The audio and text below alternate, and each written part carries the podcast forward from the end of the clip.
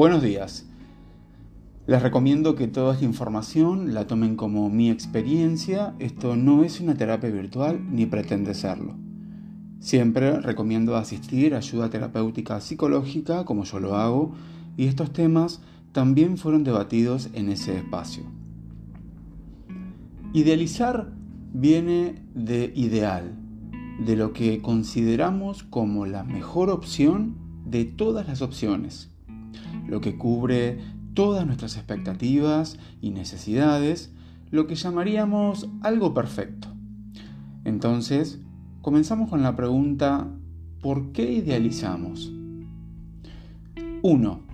Idealizamos porque crecimos creyendo en una idea determinada del amor. 2. Idealizamos porque intentamos cubrir nuestras propias necesidades proyectando en él o la otra persona aquello que nos falta. 3. Idealizamos porque tendemos a buscar la perfección. 4.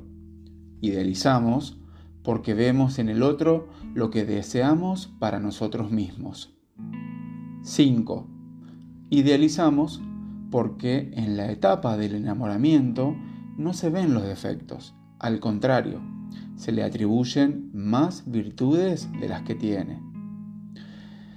Idealizamos a esa persona, la pintamos de los colores que queremos, realzamos sus virtudes y minimizamos sus defectos.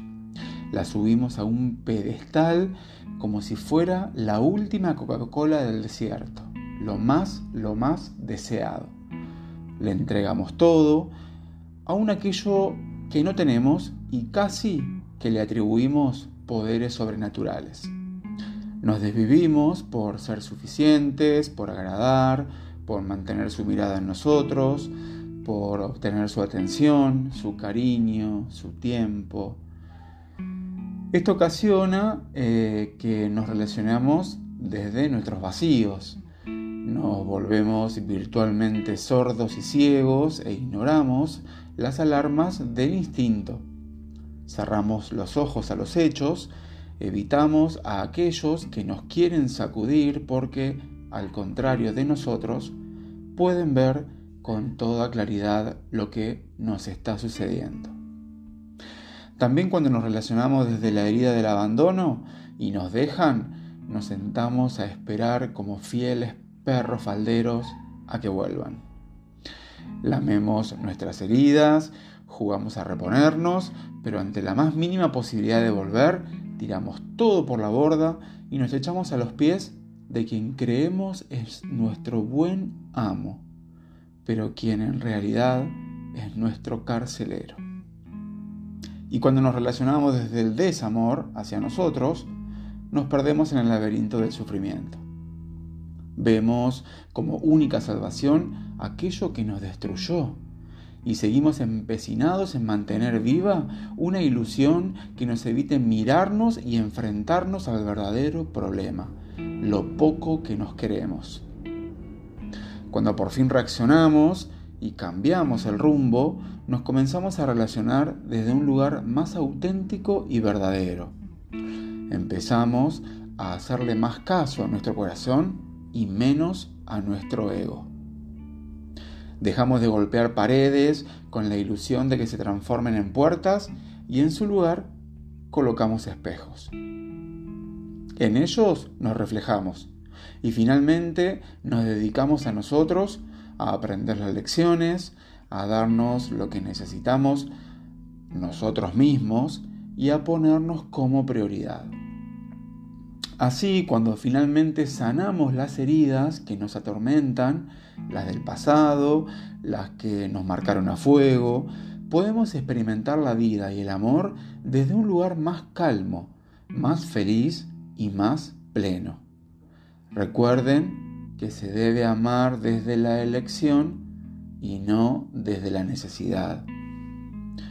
La frase del día, la idealización es el primer paso a la desilusión.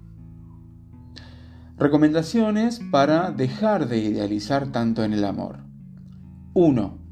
Intenta mirar a la otra persona objetivamente. 2. Analiza que estás idealizando a la otra persona. Cuestiónatelo. 3. Recuerda que no existe la perfección. 4. No esperes que la otra persona te complete o te alivie. 5. Aprende de tus experiencias pasadas. Y 6. Cuestiónate si lo que tanto te gusta del otro, te gustaría tenerlo en vos. La clave para mantener vínculos saludables y dejar de idealizar en el amor es no esperar que la otra persona sea lo que queremos.